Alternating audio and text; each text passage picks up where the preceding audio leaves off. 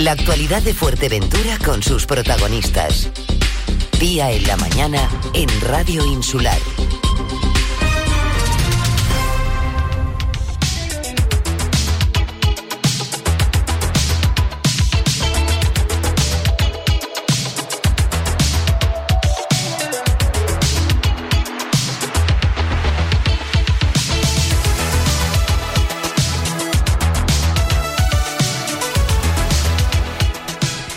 Viernes 30 de julio estamos en el Ecuador de la época estival, Buen, eh, buena fecha para hacer un poco de balance de cómo está la situación turística en la isla y para ello hemos invitado al gerente de la patronal majorera Asofuer, él es Mario de la Cruz. Buenos días Mario. Hola, muy buenos días Pía. Bueno, 30 de julio, a día de hoy, ¿cuál es la situación en Fuerteventura? Bueno, la situación en Fuerteventura es que seguimos en medio de una pandemia con cambios de normativa y, bueno, pues esto es el baile zambito, uno para atrás, uno para adelante y dos por un lado. Eh, si nos vamos un poco a lo que son datos realistas, que los tendría junio porque julio todavía no ha salido, digamos, la las encuestas que se hacen, si miramos en, en, la parte de AENA, de operaciones aéreas, vemos que tenemos, seguimos teniendo una caída de un menos 44% en operaciones aéreas. Y en cuanto a pasajeros, a un menos Una pregunta, discúlpame, menos 44% comparado con 2019. Eh, comparado con 2019 porque es el dato realista. Si nos fuéramos al, al, dato del 2020, que estaba todo cerrado, tendríamos una subida de un 609%, con lo cual es totalmente irreal. Nosotros seguimos cogiendo como dato objetivo el 2019, que es cuando estaba la, la operativa activa y en pleno funcionamiento. ¿Esto qué significa? Que sobre todo, eh, digamos que lo que ha habido es una falta de conectividad con la isla de Fuerteventura ya que el viajero o turista a día de hoy quiere seguir viniendo a la isla de Fuerteventura a disfrutar de sus espacios naturales, de sus hoteles magníficos y la verdad que solo hay que ver los turistas que vienen con la alegría que vienen y con las ganas después de toda esta época de confinamiento y demás de disfrutar de lo que es la isla de Fuerteventura. O sea que está siendo casi más el escollo principal, la falta de conectividad que realmente las restricciones de los países de origen. Hombre, la falta de conectividad conectividad viene también vinculada a las restricciones de los países de origen. Como vemos mismo Reino Unido, ahora nos dice que nos vuelven a pasar a Ambar Plus, eh, vuelven a haber restricciones en cuanto a la llegada del turista con que tiene que estar 10 días confinado. Y entonces pues bueno, eso vuelve a ser otra vez que el turista, digamos, eh, o más que el turista, digamos que la las operadoras aéreas o turoperadores se piensen mucho el, seguir apostando por la conectividad con la isla de Fuerteventura, ¿no? Porque siempre tienen miedo de activar una operatividad y que luego no salga. Eh, esto también está haciendo que, bueno, que, yo creo que es algo también positivo por parte de AESA, se está hablando de una limpieza o, quitar todos los slots aéreos que ahora mismo no se están utilizando, con lo cual daría a las compañías aéreas a optar a, mayor conectividad con la isla de Fuerteventura. ¿Qué significa esto, Mario? Sí, eh, una compañía aérea para volar a la isla de Fuerteventura o a, cualquier aeropuerto necesita un slot. Un slot es un espacio aéreo libre en un horario eh, en concreto para poder aterrizar el avión en Fuerteventura o poder utilizar el espacio aéreo. ¿Qué es lo que pasa? Que eh, hay gran parte de esos slots o espacios aéreos y, operativas en, destino y origen que no se están cubriendo porque lógicamente no se están realizando esos viajes. Ponga el ejemplo, eh, si tú y mismo tienes una conectividad con Fuerteventura que no está utilizando, mientras esté el slot activado, otra compañía aérea, como puede, ser Jet2 o puede ser una compañía como ACJet, cualquier compañía aérea, no podría utilizar ese slot porque eh, en papel, digamos, lo está utilizando DUI. Al haber una limpieza de parte de esos slots o, cancelación de parte de esos slots, quedan libres y a lo mejor hay compañías aéreas que se replantearán el reutilizarlo o coger esos espacios, con lo cual eh, yo creo que viene bien también para regular un poco lo que es el sector aéreo, que es el, siempre el gran deber de la isla de Fuerteventura.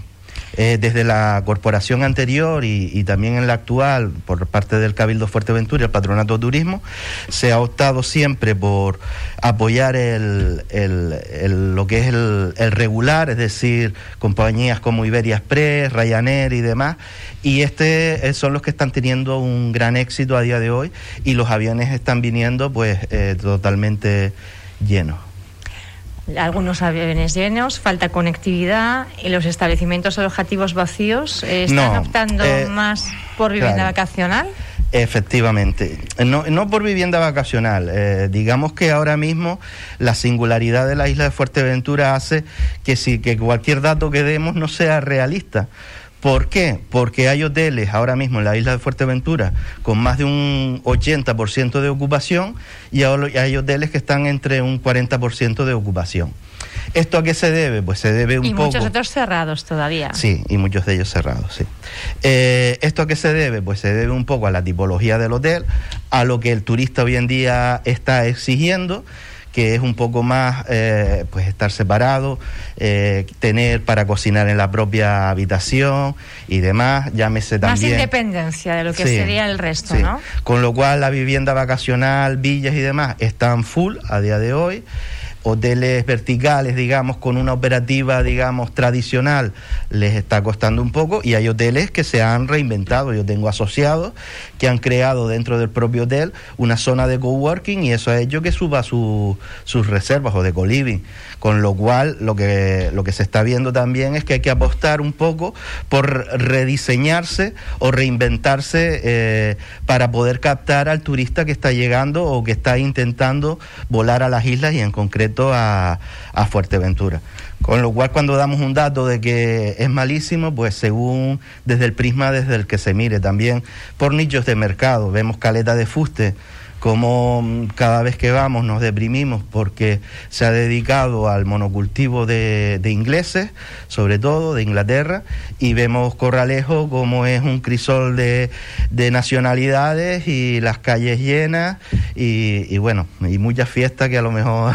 Habría que evitar, ¿no? Sí, sí, bueno, ahí de todas formas yo siempre tengo que decir que no es el turista, es las personas incívicas, que, lo, que es la pandemia real que, estamos teniendo, ¿no? Las personas que no cumplen la normativa, que no utilizan la mascarilla, pero es que eso siempre lo hemos tenido, ese tipo de pandemia, ¿no?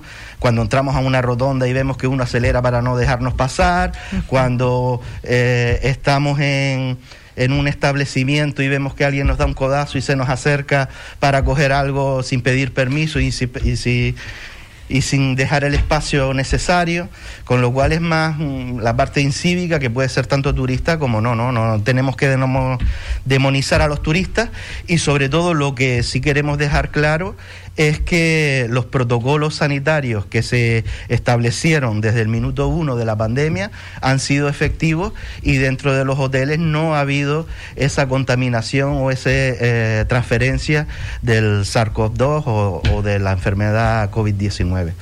Teníamos recientemente al presidente del Cabildo de Fuerteventura, Sergio Lloret, y él decía que eh, las perspectivas en el mes de mayo, mirando hacia el futuro, este futuro que es ya, el mes de julio, eh, bueno, pues que no eran tan buenas en ese momento como realmente los datos están siendo. Eh, ¿Ha habido de alguna forma hay una mejora o realmente no? Hombre, realmente el problema que tenemos es que lo que te pueda decir hoy, mañana ya no es válido debido a, este, a este cambio normativo, restrictivo que solemos tener en las islas.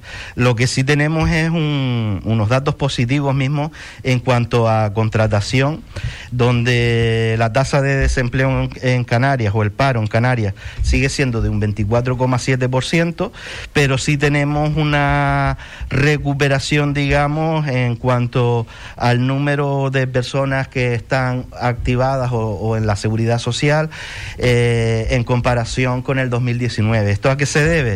Pues si vemos un poco las estadísticas de, de los hoteles, vemos cómo se han ido cómo se han ido abriendo en el, en el mes de abril ya se abrieron algunos luego el mes de mayo eh, y demás en el mes de junio mismo se han abrido 19 eh, hoteles en la, en la isla de Fuerteventura que bueno eso ha hecho que se reactive un poco eh, en junio Sí, en junio. 19 hoteles.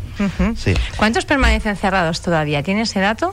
Mm, el realista ahora mismo aquí no lo tengo, pero viene siendo como un 60, bueno, más bien un 50% de la plaza de las plazas alojativas de la isla Fuerteventura. ¿Están todavía cerradas eh, a la espera del mercado de invierno? Eh, sí, sí, sobre todo ver cómo va cambiando esto. Eh, en este sentido, quiero dar públicamente el apoyo al gobierno de Canarias y cuando dicen que la justicia es ciega, lo estamos viendo en la actualidad. Por un lado está el derecho de, las personas, pero por otro lado también debería de primar, digamos, eh, el bienestar sanitario comunitario.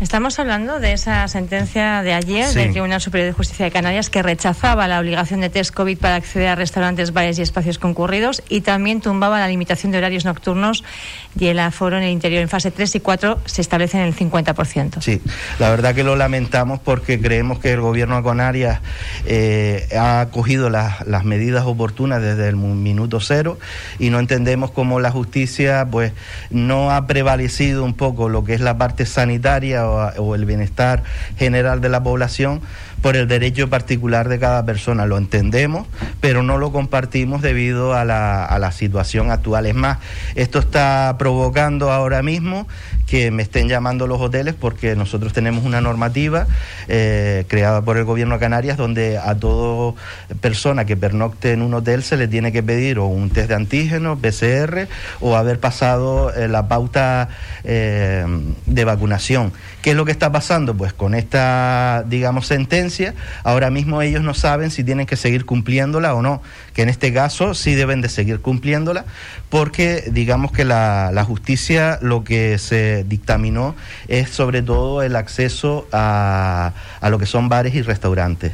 Y zonas concurridas. Decía además que era una medida cautelarísima, decía el, alto tribunal decía que, bueno, ahora hay un plazo ¿no? para contestar por parte del gobierno de Canarias y que en función de las alegaciones también pues eh, irán viendo si la sentencia al final eh, se mantiene se mantiene firme.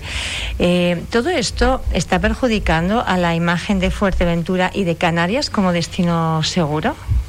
Hombre, la verdad que los datos no son nada halagüeños a día de hoy con esta quinta ola que nadie se la esperaba, ¿no? Estábamos ya, digamos, en, en pleno desconfinamiento eh, y de repente vemos que esta variable eh, que ha salido debido a la nueva cepa está haciendo que, suba Canarias, como el resto de, España, y pues bueno, por los países emisores eh, tienen reticencias ¿no? en cuanto a la imagen de seguridad sanitaria en Canarias, pero que es incierto totalmente, porque ya le digo, el sector turístico desde el minuto uno. Hay unos protocolos que no ha tenido que modificar y sobre todo lo que no entendemos desde, desde las patronales y sobre todo a software, eh, cada vez que hemos debatido sobre el mismo, es cómo puede ser que, que, se siga jugando todavía con las restricciones entre países cuando hay ya medios suficientes para no enviar a su país de origen a ninguna persona infectada y así lo dicen los, los números, con lo cual eh, tendría que dar un poco igual, digamos, la cifra siempre y cuando no se suba, digamos, a la hora de entrar, es decir, si todos los, los turistas al salir de, de, Canarias y en este caso de Fuerteventura eh, no tienen la enfermedad porque se han hecho los test pertinentes y demás, no entendemos por qué esas restricciones por los países de origen. Ahí siempre ha jugado también la picaresca, ¿no? Eh, sí, bueno, siempre en Petit Comité. la, divisa dentro del, país y evitar que. En Petit Comité lo hemos dicho que, bueno, que esto también viene siendo mucho medidas económicas para contener un poco el gasto dentro del país y así, pues, que la, los números sean positivos, ¿no? Para, para el país de origen. Bueno, vamos avanzando, eh, conociendo cómo está esa situación, todavía las perspectivas, eh, puestas casi más las esperanzas y las perspectivas en ese mercado de, invierno, más que la recuperación actual, o también se teme que el mercado de invierno se vaya retrasando. Eh, en este momento es incierto, es muy incierto. Ahora mismo digamos que estamos escapando sobre todo Fuerteventura con el turismo interinsular y el turismo nacional. Eh, pero claro, de, cara al invierno ya ese tipo de turistas no, no, no visita Fuerteventura porque nuestra singularidad, digamos, eh, es viajar en los meses de julio, agosto, septiembre, Semana Santa y, poco más. Y para eso necesitamos que los países de origen estén abiertos para volar a, Fuerteventura. Entonces, eh, tenemos la las perspectivas iniciales de que iba a ser un, invierno en el que nos íbamos a recuperar bastante, pero estamos viendo que en estos momentos eh, hay una cierta incertidumbre si, si será así o no. Pero ya le digo, los turistas siguen viniendo a la isla de Fuerteventura, solo hay que ir a ciertas zonas de la isla para ver cómo, cómo están y, el turista quiere viajar, lo que falta es pues la, apuesta por conectividad y yo creo que tenemos que hacer un, punto de reflexión todo el mundo y adaptarnos el ser humano se tiene que adaptar y, el turismo se tiene que adaptar, ¿no? Eh, puede venir otra pandemia, puede venir otra cepa, lo que tenemos que buscar es la fórmula de seguir trabajando y no tener esta incertidumbre que tenemos todos los días cuando nos levantamos. Bueno, para eso es muy importante o son muy importantes los datos, eh, algo que se analizaba recientemente en un encuentro, el primer encuentro que hubo en Fuerteventura de centros de innovación eh, turística. Vinieron a visitar la isla y a compartir experiencias eh, varios centros tecnológicos punteros eh, a nivel eh, estatal. ¿Cuáles son un poquito las conclusiones que se extrajeron? Bueno, las conclusiones, sobre todo por mi parte, es la envidia malsana o, o sana que tengo eh, con respecto a otros destinos donde los datos son orgánicos, eh, no es un simple papel que descargue mensualmente con unos datos cocinados. Decía, sino... decía la consejera el día que se, que se presentaron las jornadas, la consejera de Turismo, eh, Jessica de León, decía que esto nos va a permitir tomar decisiones no basadas en pálpitos, sino en datos. Efectivamente, totalmente de acuerdo. Nosotros eh, siempre hemos apoyado un centro de datos de la isla de Fuerteventura porque creemos que es vital tanto para la gobernanza como para las propias empresas. ¿no? Eh, si tú ves la tendencia a lo mejor al alza en un sector, pues puedes apostar por ese sector. Ahora, si no sabes eh, exactamente quién está viniendo, cómo está viniendo, cómo se está quedando, qué es lo que exigen y demás, pues lógicamente vas a tener que estar actuando ciego y a pálpito. Y eso es lo que queremos quitar, esa incógnita, ¿no? de poder saber datos realistas en todos los sentidos. Yo eh, en esta época he intentado buscar datos como puede ser eh, cuando estábamos con el tema de las tasas de basura y demás, de ver la cantidad de, de toneladas que se estaban generando en la isla de Fuerteventura y me era muy difícil llegar a esos datos, ¿no? Si tuviéramos un centro de datos donde donde, poder acceder y procesar, pues lógicamente podríamos hablar con de forma más plausible y más concreta sobre datos realistas. Una última cuestión. Están ustedes ahora también impulsando formación eh, a través de la patronal, un convenio que han suscrito recientemente. Sí, acabamos de, como otros tantos que hemos, que hemos eh, firmado, porque apostamos siempre por la formación y la, por la profesionalidad eh, de nuestros empleados en, nuestros establecimientos, y en este caso ha sido con, con Schooler. Llevábamos tiempo hablando con ellos, ellos tienen una metodología online con lo cual digamos que en estos momentos es bastante factible y, cómoda para, para, el estudiante que quiera, que quiera formarse o para el profesional que quiera mejorar sus capacidades. Eh, de por sí los cursos no los veíamos caros, que son 495 euros y, tenemos cursos de dirección hotelera, de alimentos y bebidas, de housekeeping y la transformación digital. Eh, en este acuerdo nosotros siempre intentamos, digamos, eh, que a software o nuestros asociados tengan una mejora. Y hemos conseguido pues becas gratuitas para por cada una de las empresas para un asociado o para un empleado de, dicha empresa, con lo cual es bastante importante. Y luego a la hora de las personas que están todavía estudiando, conseguimos una reducción de 200 euros eh, para que estas personas también puedan acceder con, una cuantía, digamos, eh, económica que sería 295 euros. Es una de tantas, también tenemos el, el máster que seguimos apoyando con el Instituto Canario de Turismo de, dirección hotelera. Eh, ahora empieza en septiembre otra vez, la, ya sería la, la tercera edición del mismo y, bueno, la idea siempre es profesionalizar al sector eh, para que sea siga siendo puntero a nivel de Canarias. ¿Están aprovechando los profesionales este tiempo un poco de impas, sobre todo la gente que está en ERTE, que no esté ahora mismo activa laboralmente, para ponerse un poco las pilas y formarse? ¿O, hay, hay mucha diferencia entre volvemos a, establecimientos y lo Mismo. Si vamos a un dato generalista, le diría que sí, pero la realidad es que, igual que ahora con la reactivación de hoteles, nos hemos visto que hay empleados que no solo no se han querido formar en, esta época, pero que es que tampoco quieren volver a trabajar. Están muy a gusto, digamos, en un ERTE, en su casa, y, no creen conveniente el reactivarse. Y, bueno, nos ha costado, pues a la, a la hora de la apertura de los hoteles, convencer a nuestros propios empleados de que vuelvan a la actividad profesional.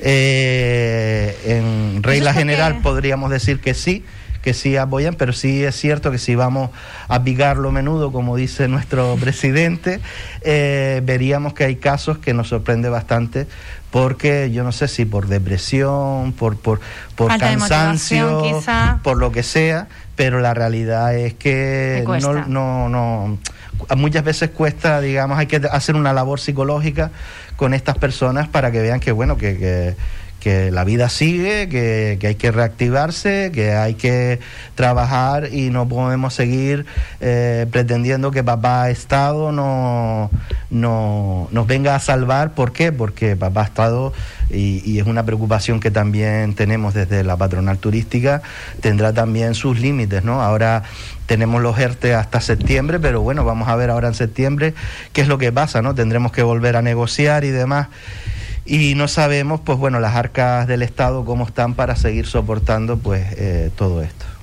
No sabemos si se va a poder eh, seguir eh, tanto tiempo financiando.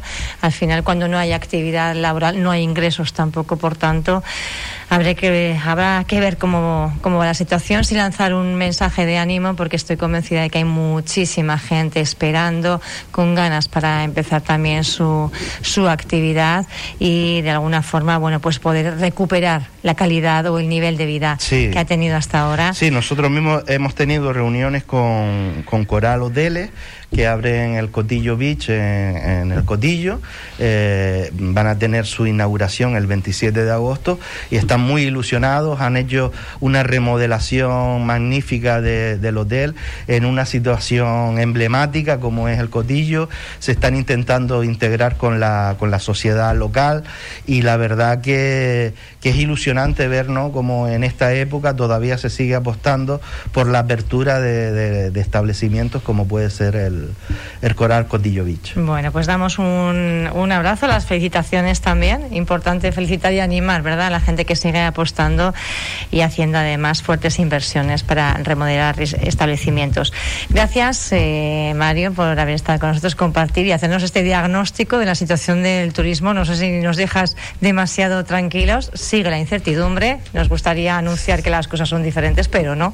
Vamos a ver si ese mercado de invierno a partir de septiembre-octubre se puede ir abriendo el resto de hoteles. 50% de la plaza alojativa de Fuerteventura está todavía sin actividad. Poquito a poco y, siempre positivo, ¿no? Eh, yo creo que, tenemos que mirar a futuro y, bueno, en este sentido darle las gracias a Radio Insular que siempre me hace sentir como en, mi casa y, bueno, animar a todo el sector a seguir luchando porque el turismo en la isla de Fuerteventura es muy importante. Gracias. Gracias.